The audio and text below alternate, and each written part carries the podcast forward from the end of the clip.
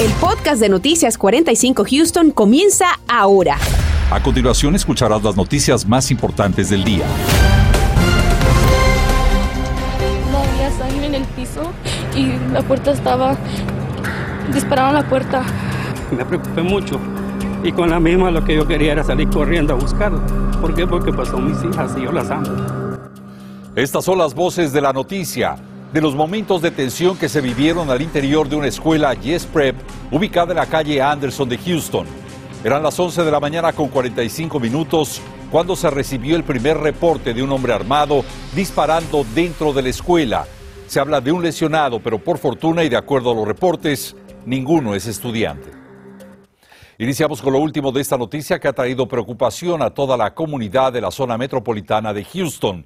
Mientras tanto, las autoridades continúan con esta investigación. Vamos rápidamente con Claudia Ramos, quien nos dice minuto a minuto qué fue lo que sucedió. Claudia, te escuchamos. En estos momentos las autoridades siguen sin confirmar de manera oficial la identidad del sospechoso, pero a mi espalda donde sucedió todo y donde aún permanecen oficiales del orden público. Pero permítame contarles cómo sucedió todo paso por paso. El reporte de un tiroteo a la escuela Yes Prep Southwest llegó a eso de las 11:45 de la mañana. Según detallaron las autoridades, fue un exalumno de unos 25 años quien llegó hasta el plantel e irrumpió por la puerta principal. Cargaba un rifle y al no poder ingresar disparó contra la puerta de cristal. Ahí se encontró con un empleado y comenzó a disparar. El empleado del cual solo se sabe formaba parte de la administración de la escuela, sostuvo una herida de bala en la espalda, fue trasladado a un hospital en el centro médico y se encuentra fuera de peligro. Se anticipa que sea dado de alta el día de hoy. Ningún estudiante resultó herido. Esta es una escuela charter de unos mil alumnos del sexto grado hasta el último año de preparatoria. Las autoridades señalaron que ellos lograron llegar a la escena en cuestión de minutos. No dijeron cuándo, pero la primera notificación a la comunidad salió a eso del mediodía. Equipos tácticos también lograron llegar a la escena e inmediatamente acordonaron la zona. El sospechoso fue puesto bajo custodia sin ningún incidente. Varios padres comenzaron a recoger a sus hijos a eso de la una de la tarde y para las tres de la tarde la mayoría de las calles que rodean la escuela fueron abiertas al tráfico. Escuchemos lo que dijo el jefe de la policía. I'm really proud of the quick response of the. Estoy muy orgulloso de la respuesta inmediata de los oficiales. Esto pudo haber sido mucho peor y a los padres de familia podemos decir que el edificio fue asegurado casi de inmediato. Ese era el objetivo, lograr que todos los estudiantes estuvieran a salvo. Una situación que sin lugar a duda provocó mucha conmoción entre padres y alumnos. Mi compañero David Herrera estuvo en el punto de reencuentro para los padres, para las familias y fue testigo de emotivos reencuentros. David, adelante, te escuchamos. Gracias Claudia. Y para que los televidentes tengan una idea de dónde me encuentro, yo estoy a cerca de media milla al norte de donde tú te encuentras, donde está la escuela. Y es precisamente en este centro comercial, en este estacionamiento que está en la intersección de la calle Fuqua y Hiram Clark, en donde las autoridades más temprano designaron este sitio para que los padres aguardaran para obtener noticias de sus hijos. Y nosotros fuimos testigos de cómo fueron esas reuniones con sus hijos y también los testimonios, esos testimonios desgarradores de los estudiantes que vivieron esta mañana una pesadilla. Escuchemos. Saliste del campo. La policía vino a, la clase, nos tocó la puerta, nos dijo que nos formáramos y salíamos afuera con las manos para arriba. Y eso así salimos. En este video proporcionado por esta estudiante se ve el momento en que eran evacuados por los agentes.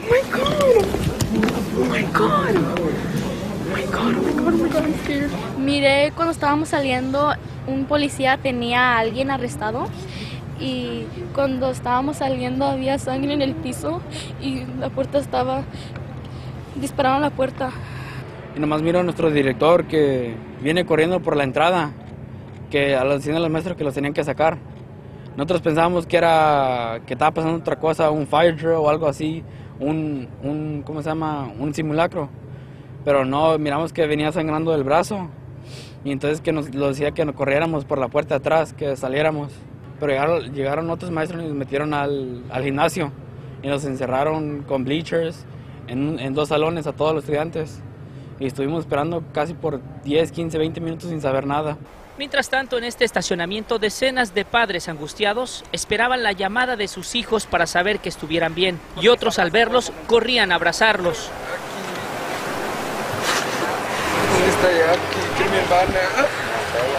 Contento porque uno no sabe si lo va a volver a ver en una situación así, ¿entiende? Y ahorita falta mi niña que venga también, pero dice que está bien, ahorita le acabo de hablar. Cuando ya me dijeron, me dijo ella de que estaba mala, que es lo que estaba pasando, entonces vine yo, me, me preocupé mucho. Y con la misma lo que yo quería era salir corriendo a buscarla. ¿Por qué? Porque pues son mis hijas y yo las amo. Momentos aterradores y de temor los que vivieron decenas de padres de familia esta mañana. Ahora en este estacionamiento solamente están los vehículos que vienen normalmente a consumir a este centro comercial, pero como pudieron ver horas antes eh, había mucho temor en este lugar. Regreso con ustedes al estudio.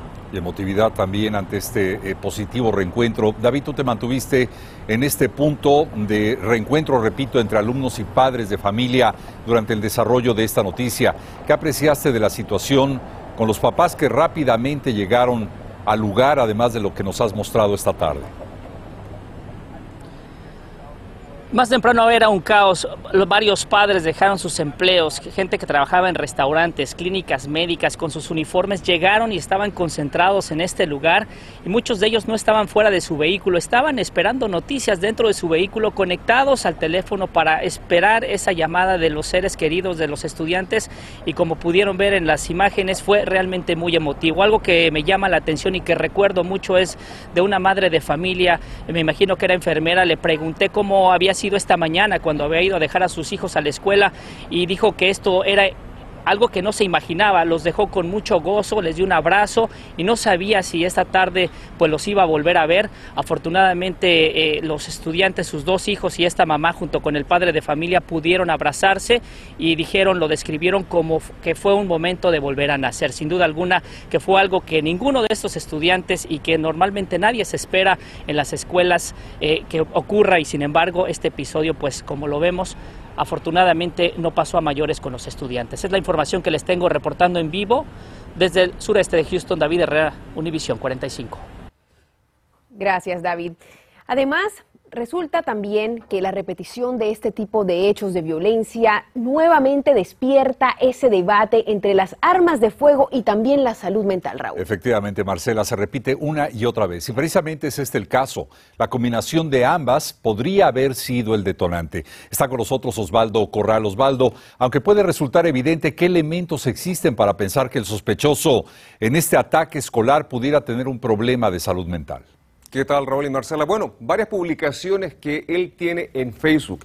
El presunto responsable tiene su página y en especial esta publicación del año pasado la volvió a publicar ayer. El sospechoso hasta ahora solo ha sido identificado como un afroamericano de 25 años, pero Comencemos, de acuerdo a la información que le dieron a mi compañero David Herrera, los mismos alumnos del grado 12, quienes dicen haber conocido al sospechoso cuando estudiaban en esa escuela.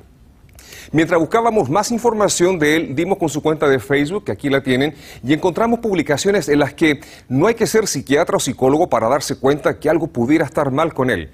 En la mayoría de ellas dice que es víctima de monitoreo mental remoto, una teoría de conspiración que alega que gobiernos o agencias pueden meterse en la cabeza de una persona para hacerla escuchar voces, manejar su comportamiento, robarle pensamientos y hasta torturarlos. Ayer él compartió esta publicación, nuevamente que él había escrito un año y dice lo siguiente, lo leo textual. Algo de lo que he pasado a lo largo de los años ya se ha calmado, pero todavía tengo voces y no creo que estén basadas en mi anatomía o en mi mente. Todavía estoy siendo perpetrado por RNM o monitoreo neuronal remoto por sus siglas en inglés y tendré que sobrevivir o sucumbir a él. No acepto voces y no acepto la tortura tiránicamente, es lo que dice esta publicación que tenemos acá. Ahora, lo que impresiona al leer sus publicaciones sobre estas teorías de conspiración y cómo escucha voces y lucha contra ellas es que usa un lenguaje muy sofisticado. Lo que también impresiona es que en todas estas publicaciones hay un botón para reportarlas y al parecer nadie lo hizo. Gracias Osvaldo. Y en este momento te invitamos a que acerques tu celular a la pantalla y con la cámara apuntes a este código QR que te llevará de inmediato a descargar nuestra aplicación móvil de Univisión 45 para que sigas minuto a minuto toda nuestra cobertura. Y bueno, de la violencia en Houston pasamos a las severas condiciones del tiempo que esta mañana se registraron en nuestra región. Efectivamente, Raúl, fuertes tormentas que por fortuna ya han dado paso a un clima mucho más estable para este fin de semana. Pero el meteorólogo Antonio Ortiz de nuestro equipo de vigilantes del tiempo de Univisión 45 nos dice que podemos esperar este resto de viernes y sobre todo para mañana sábado. Anthony. Por el momento yo creo que las condiciones del tiempo han mejorado en la ciudad de Houston, pero el fin de semana, o sea, sábado y domingo nuevamente tendremos oportunidad de precipitaciones sobre la región. Esto fue lo que sucedió durante en horas de la mañana cuando se formaban esa actividad de lluvia fuertes con descargas eléctricas y que se movían sobre el condado Harris para luego irse hacia el este de la carretera 45, no sin antes dejar acumulados que en algunos casos dejaba hasta 7 pulgadas de precipitación, como fue hacia el este del condado Harris y también muy cercano a la zona de Kerry, donde dejaba también inundadas. Por eso hay que tener mucho cuidado cuando tenemos estas condiciones severas. Por el momento, Radar 45 no detecta nada de precipitaciones en la ciudad espacial. Ya la lluvia más fuerte se concentra más bien bien lejos de nosotros. Así que por el momento no se preocupe por precipitaciones. La noche va a estar en calma. Las lluvias fuertes ya siguen moviéndose hacia el este sobre la zona de Luisiana. Y vea los modelos, siguen insistiendo en ese patrón de tiempo de algo de nubosidad y así es que va a continuar durante en horas de la noche y lo que se presenta actualmente, si usted mira eh, en la ventana de su casa, va a mirar esto, un cielo completamente nublado, nublado que ha dejado las temperaturas solamente en el rango de los 70 grados buenísimo para esta época del año, con bastante humedad allá afuera y un viento que sigue predominando del este-sureste a unas 5 a 10 millas por hora. Mañana algunas regiones hacia la porción del oeste de Houston pudieran tener nuevamente ese riesgo de inundación, pero la buena noticia es que por el momento se mantiene en un nivel mínimo, así que estaremos monitoreando esta situación porque las lluvias van a continuar aquí en el área de Houston. Y de hecho, debido a las fuertes lluvias, algunos lugares quedaron bajo agua y ya mi compañero José Alberto Irizarry se encuentra sobre el oeste del condado Harris José Alberto, te pregunto, ¿hay alguna zona inundada que puedas detectar por el momento? Así es, Anthony, todavía continúa los suelos muy saturados, como bien menciona, así todavía continúa todo esto eh, monitoreándose, pero para tener una idea de la cantidad de agua que cayó en poco tiempo, quería mostrarles cómo está el nivel de la corriente de este arroyo, de este canal Made en el oeste de Houston. Pueden ver también la cantidad de escombros y basura que trajo este cuerpo de agua que está prácticamente al lado, está al mismo borde de este puente de tránsito que al otro lado pasan vehículos. En un momento dado, este canal incluso salió de su cauce. El Distrito de Control de Inundaciones de Houston hizo unas mediciones donde reportaron que en el momento pico de las precipitaciones a eso del mediodía se reportaron 686 mil galones por minuto. Eso provocó que varios lugares de este arroyo se salieran de su cauce y provocara algunas inundaciones como lo es la calle Soms muy cerca de aquí, también la calle Greenhouse, incluso el parque Cullen que pasamos por él está bajo agua. No hay nadie debido a que el suelo está completamente el Distrito eh, de Control de Inundaciones del Condado Harris monitorea muy de cerca lo que es la, la corriente de este canal Made, porque precisamente las lluvias que Anthony, como bien reportas, pueden darse el día de mañana, podrían esas escorrentías aportar aún más al nivel de agua que puede entonces volverse a salir de su cauce. Otros lugares que están siendo monitoreados es el área superior de Buffalo Bayou en Kerry, también en la parte superior del Little Cypress Creek, son lugares que también reportan niveles muy altos y obviamente todo esto continúa bajo el monitoreo de las autoridades y nuestro informe de las 10 de la noche. Vamos a estar eh, reportando y actualizándole toda esta situación y también qué puede esperar en los próximos días. Reportando desde el oeste de Houston, José Alberto Rizarri, Noticias Univisión 45. Y fueron encontrados los tres pequeños reportados como desaparecidos la noche de ayer en un parque nacional. Le diremos en qué condiciones se encuentran. Estás escuchando el podcast de Noticias 45 Houston. Y luego de una intensa movilización, las autoridades encontraron esta mañana sanos y salvos a tres menores que fueron reportados como desaparecidos ayer en el Parque Nacional Sam Houston, en el condado Montgomery. De acuerdo al informe, los menores fueron encontrados en buenas condiciones de salud y ya están con sus padres. Es increíble considerando las circunstancias por lo denso de la zona del bosque en donde estos pequeños pasaron la noche. Los hemos evaluado físicamente y no puedo ahondar en más detalles, pues apenas se están uniendo las piezas, dijo este oficial. Además de las autoridades policíacas y de búsqueda del condado Montgomery, varios miembros de la sociedad civil se unieron en los esfuerzos que, por fortuna, terminaron más que bien esta mañana. Están ya por cumplirse dos años desde que inició la pandemia del coronavirus. Los expertos médicos aún no ven con claridad el futuro que nos espera, especialmente porque todavía hay muchas personas que simplemente no se han decidido a vacunarse.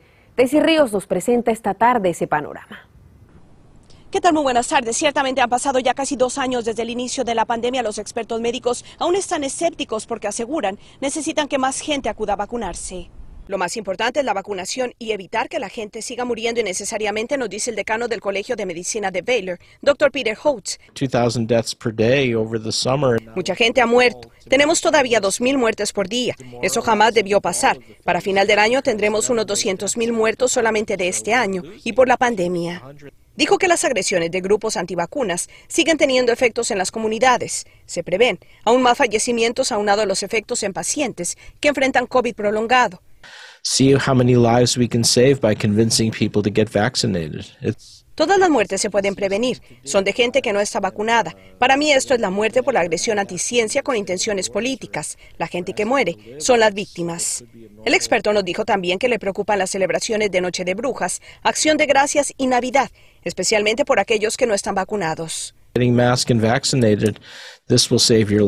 Solo tenemos la distancia social, vacunas y cubrebocas. Es lo único que podemos hacer. Vacune a sus hijos menores cuando se autorice. Quiero recordarle lo esencial es que acudan a celebraciones solamente quienes están vacunados.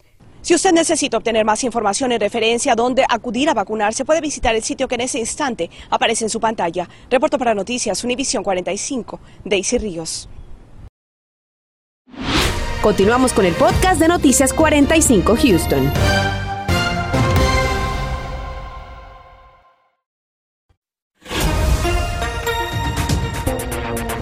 El condado Harris ya está ofreciendo las vacunas de refuerzo del COVID-19. Esta noche le vamos a decir cómo puede obtener la suya y quiénes son las personas que califican. Y hablando de vacunas, a partir de hoy será requerida para los solicitantes de residencia permanente en el país. Veremos qué otras medidas entrarán en efecto pronto. Los detalles esta noche a las 10. Gracias Laura, gracias Marcela y recuerde que esta noche tenemos una cita en punto de las 10. Feliz tarde, gracias por habernos acompañado. Gracias por escuchar el podcast de Noticias 45 Houston. Puedes descubrir otros podcasts de Univision en la aplicación de Euforia o en univision.com diagonal podcast.